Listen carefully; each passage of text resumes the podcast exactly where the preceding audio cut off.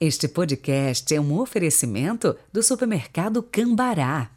43 3325 7755, Londrina, Paraná.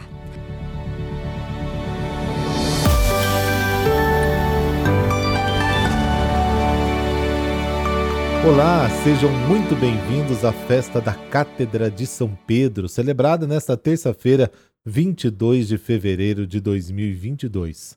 Por isso, a cor litúrgica de hoje é o branco, e o pensamento é de São Rafael Barão, que dizia o seguinte: Que grande é a alegria de viver quando se tem a Deus, só a Deus.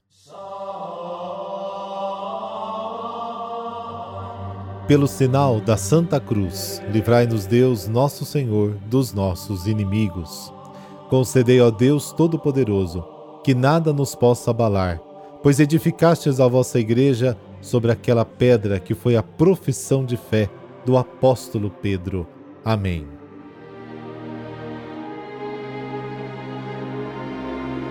Mateus, capítulo 16, versículos de 13 a 19. O Senhor esteja convosco, Ele está no meio de nós. Proclamação do Evangelho de Jesus Cristo segundo Mateus. Glória a vós, Senhor. Naquele tempo, Jesus foi à região de Cesareia de Filipe e ali perguntou aos seus discípulos: Quem dizem os homens ser o filho do homem? Eles responderam: Alguns dizem que é João Batista, outros que é Elias, outros ainda que é Jeremias ou algum dos profetas. Então Jesus lhes perguntou: E vós, quem dizeis que eu sou? Simão Pedro respondeu: Tu és o Messias, o Filho do Deus vivo. Respondendo Jesus lhe disse: Feliz és tu, Simão, filho de Jonas, porque não foi um ser humano que te revelou isso, mas o meu Pai que está no céu. Por isso eu te digo que tu és Pedro, e sobre esta pedra construirei a minha igreja, e o poder do inferno nunca poderá vencê-la. Eu te darei as chaves do reino dos céus. Tudo que tu ligares na terra será ligado nos céus. Tudo que tu desligares na terra será desligado nos céus. Palavra da salvação. Glória a vós, Senhor.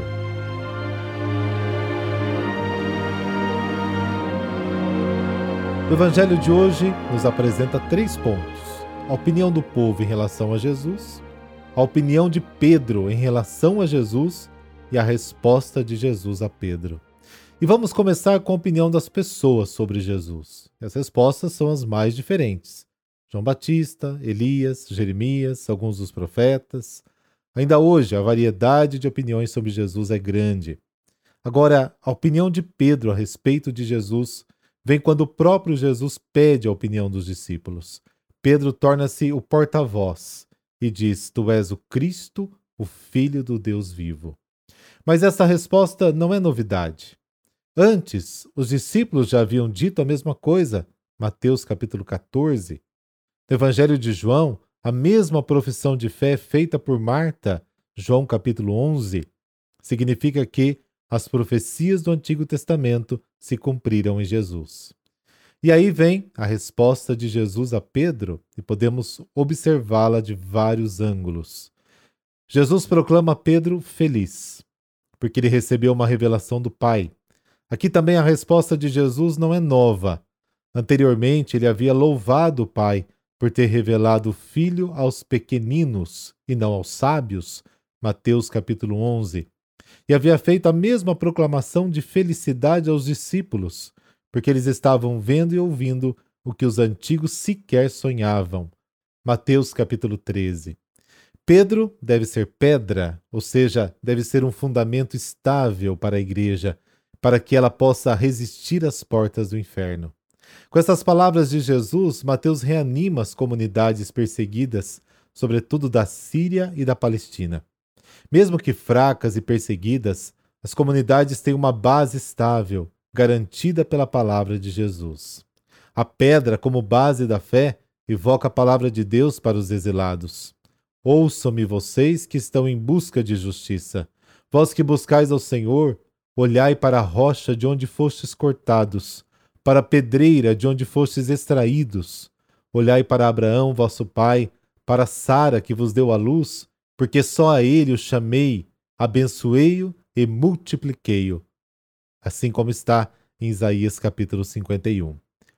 Pedro, pedra. Jesus dá um nome para Simão e o chama de pedra. Pedro. Ele é a pedra fundamental. E é uma pedra de tropeço também. Às vezes insistimos muito na pedra fundamental de Pedro, esquecemos da pedra de tropeço de Pedro. Por um lado, Pedro estava fraco na fé, duvidoso, tenta desviar Jesus, teve medo no jardim, adormeceu e fugiu, não entendeu o que Jesus estava dizendo. Por outro lado, era como os pequeninos que Jesus proclamou felizes. Sendo um dos doze, ele se torna seu porta-voz. Mais tarde, após a morte e ressurreição de Jesus, sua figura cresce e se torna um símbolo da comunidade. Pedro está firme na fé, não por mérito próprio, mas porque Jesus ora por ele, para que sua fé não desfaleça. Lucas capítulo 22. Igreja, assembleia. A palavra igreja em grego, eclésia, aparece 105 vezes no Novo Testamento, quase exclusivamente nos Atos dos Apóstolos e nas cartas. Nos evangelhos aparece três vezes apenas em Mateus. A palavra significa literalmente convocados ou até escolhidos. Indica as pessoas que se reúnem chamadas pela palavra de Deus e procuram viver a mensagem do reino que Jesus traz. A igreja ou a comunidade não é um reino, mas um instrumento e uma representação do reino. O reino é maior. Na igreja, na comunidade, deve aparecer aos olhos de todos como um testemunho quando um grupo humano deixa-se conduzir por Deus. E o que dizer das chaves do reino? Pedro recebe as chaves. Este mesmo poder de união e de solução é dado também às comunidades e aos outros discípulos. Um dos pontos em que o Evangelho de Mateus mais insiste é a reconciliação e o perdão. É uma das tarefas mais importantes dos coordenadores das nossas pastorais e movimentos. Promover, acolher e conduzir para sempre mais a reconciliação entre todos nós.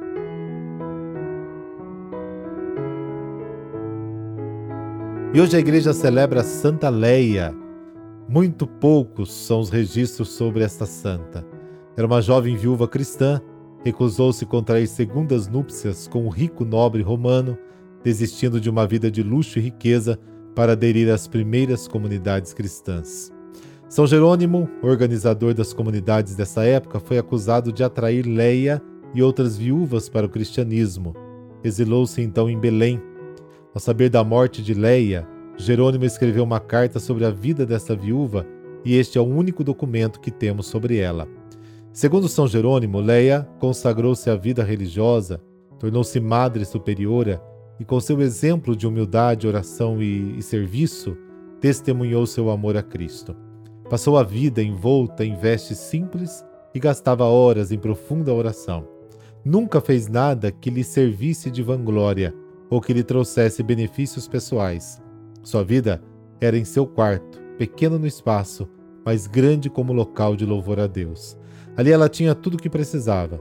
Nada lhe faltou por ter trocado uma rica mansão pela singeleza de um monastério. Ao contrário, sua grande riqueza foi a coroa da santidade que perpetua até hoje sua memória entre nós. Senhor Jesus, vós nos disseste: Eu vim para servir e não para ser servido.